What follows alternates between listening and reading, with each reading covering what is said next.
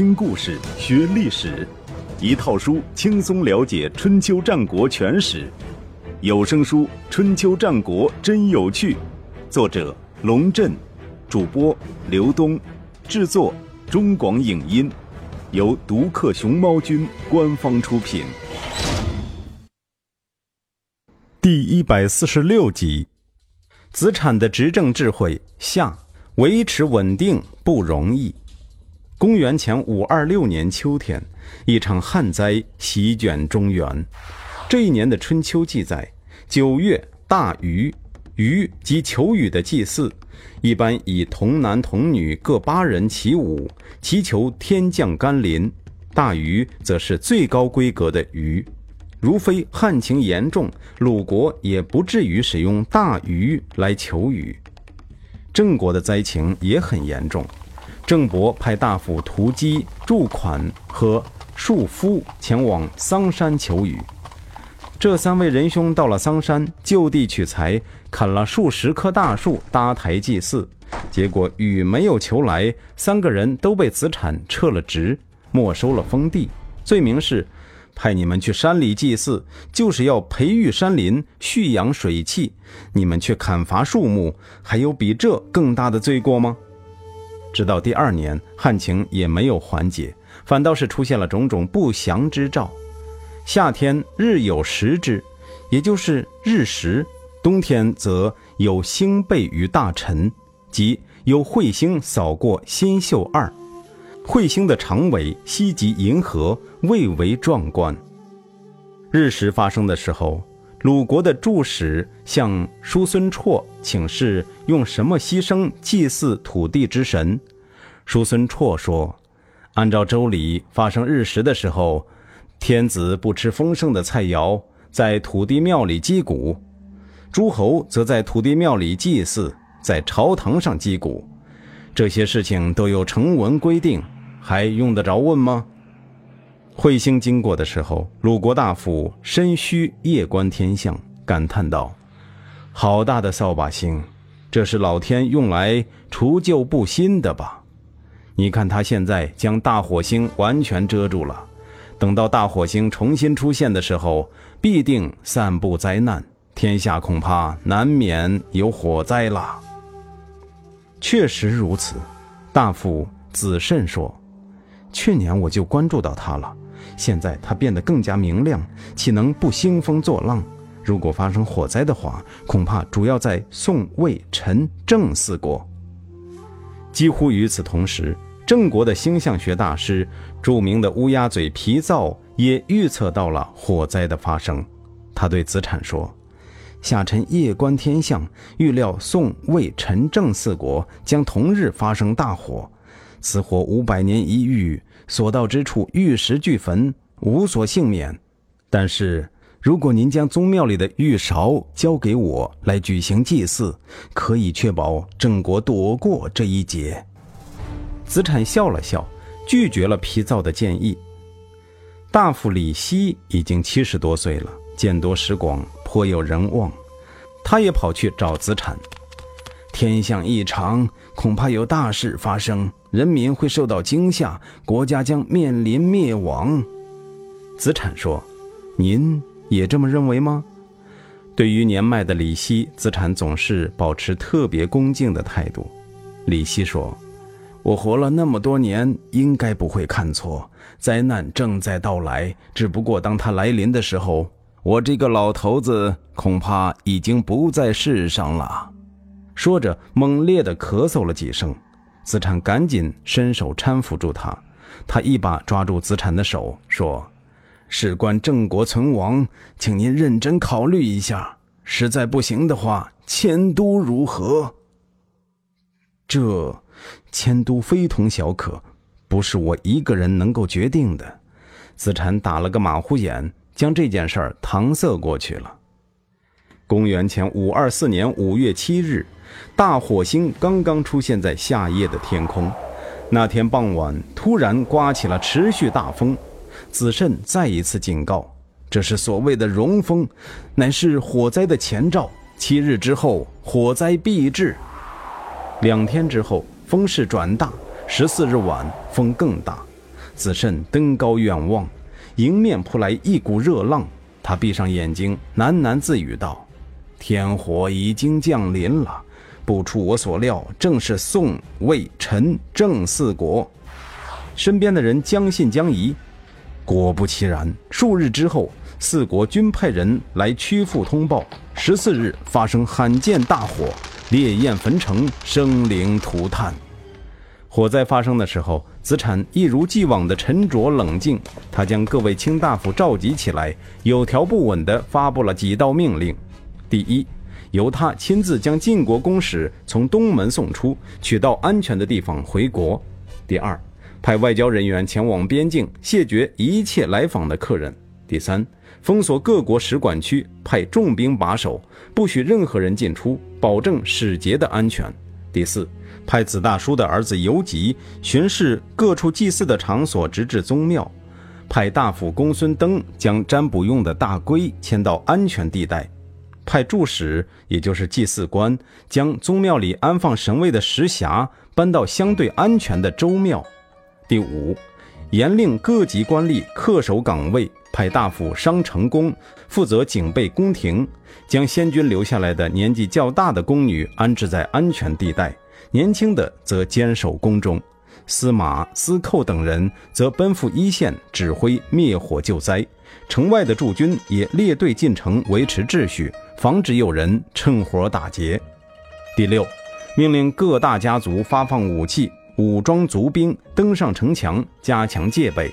第七，大夫李希刚刚过世，尚未下葬，派三十人为其抬棺，搬到安全的地方。子大叔有点担心，您刚送走了晋国的客人，现在又摆出一副备战的架势，难道就不怕晋国误会？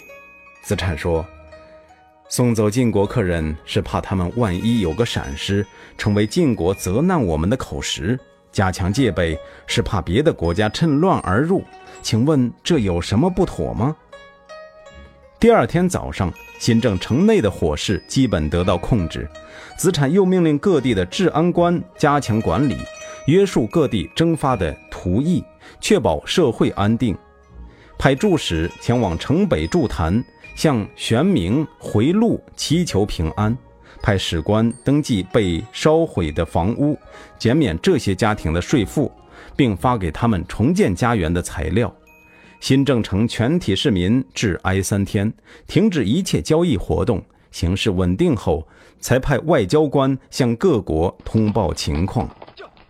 不久之后，晋国的边境官吏果然给郑国送来一封责备的信。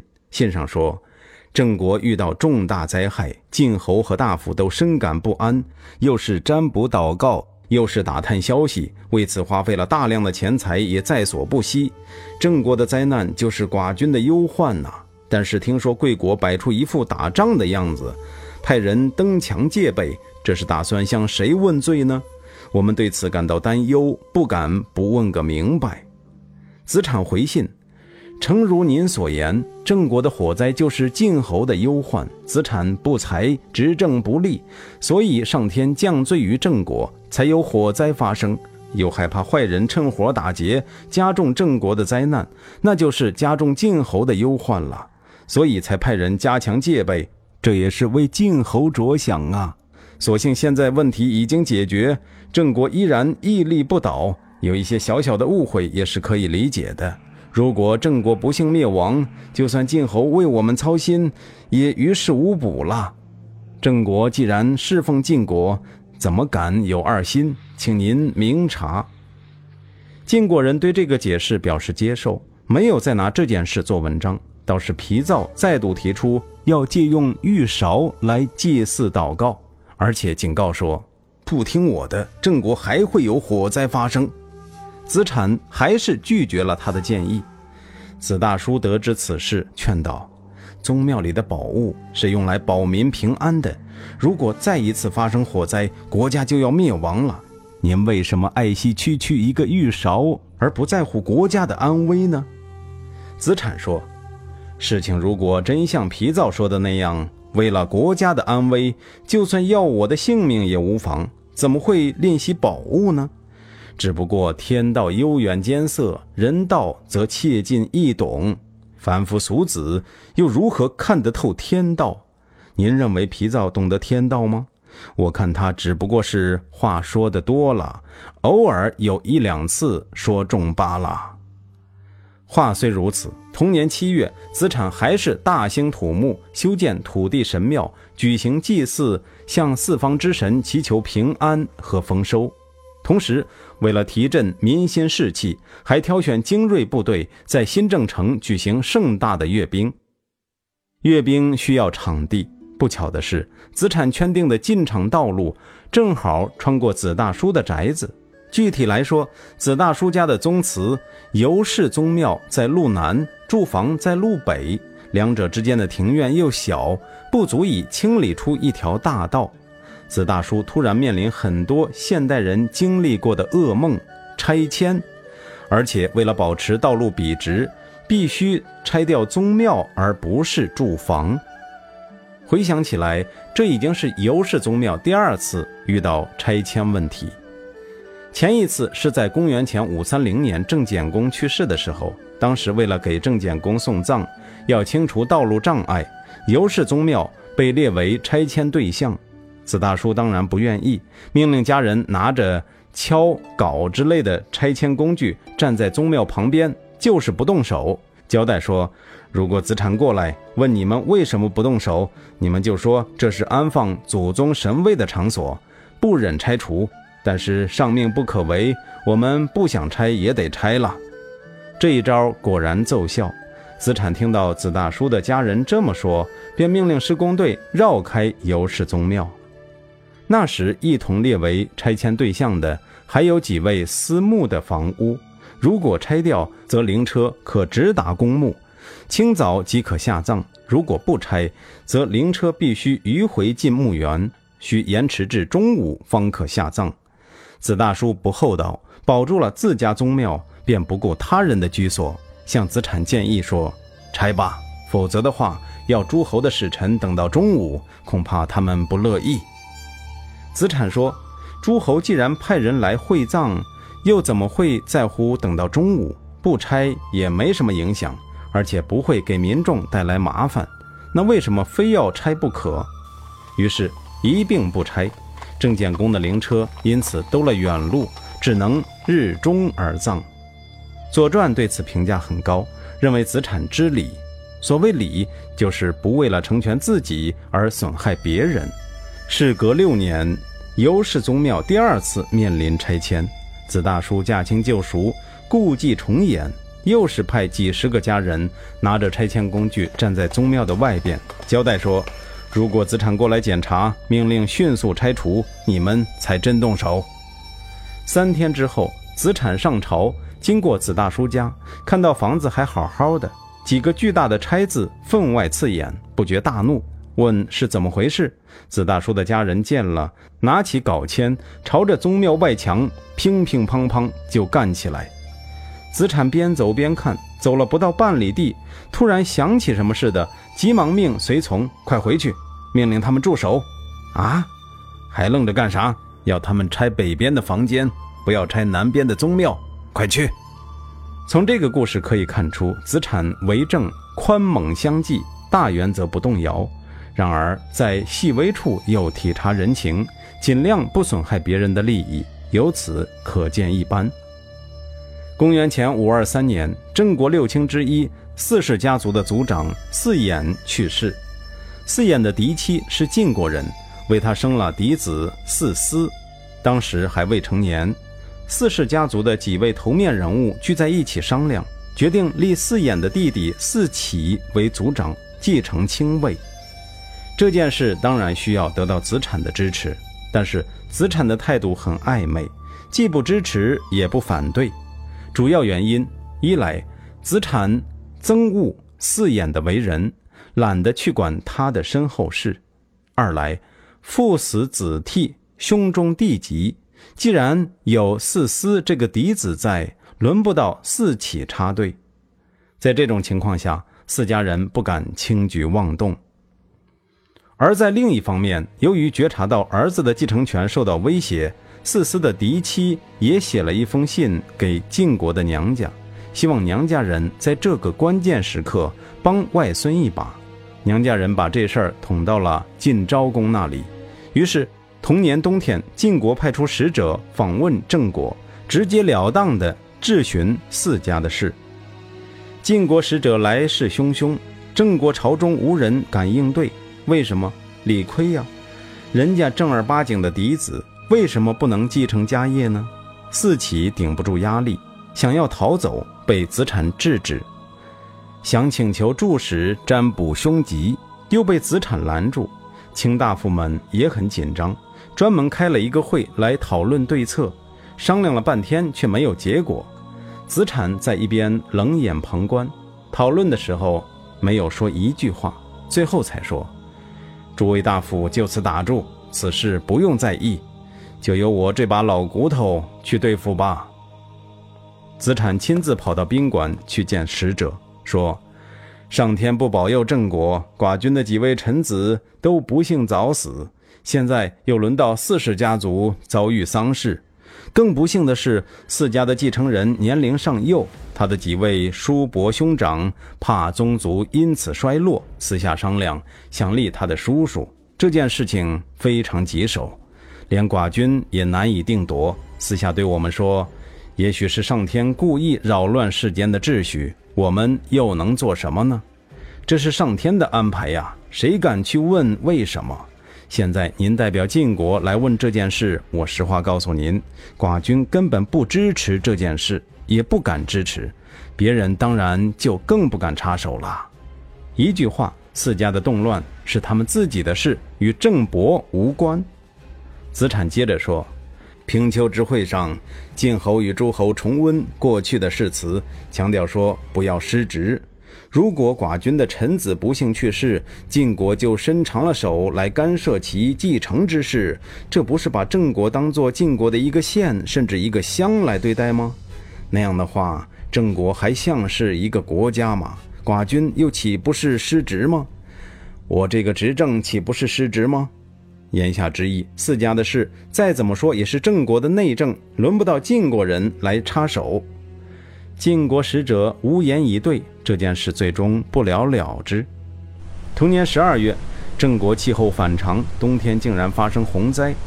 有人看到两条龙在新郑南门外的渭水中争斗，自然认为这是洪灾的原因，于是请求举行祭祀，祈求平安。子产不同意，说。我们争斗，龙不看；龙争斗，我们为什么要凑热闹跑去看呢？就算我们祭祀祈祷，那渭水本来就是他们的居所，岂能因为我们祭祀就离开？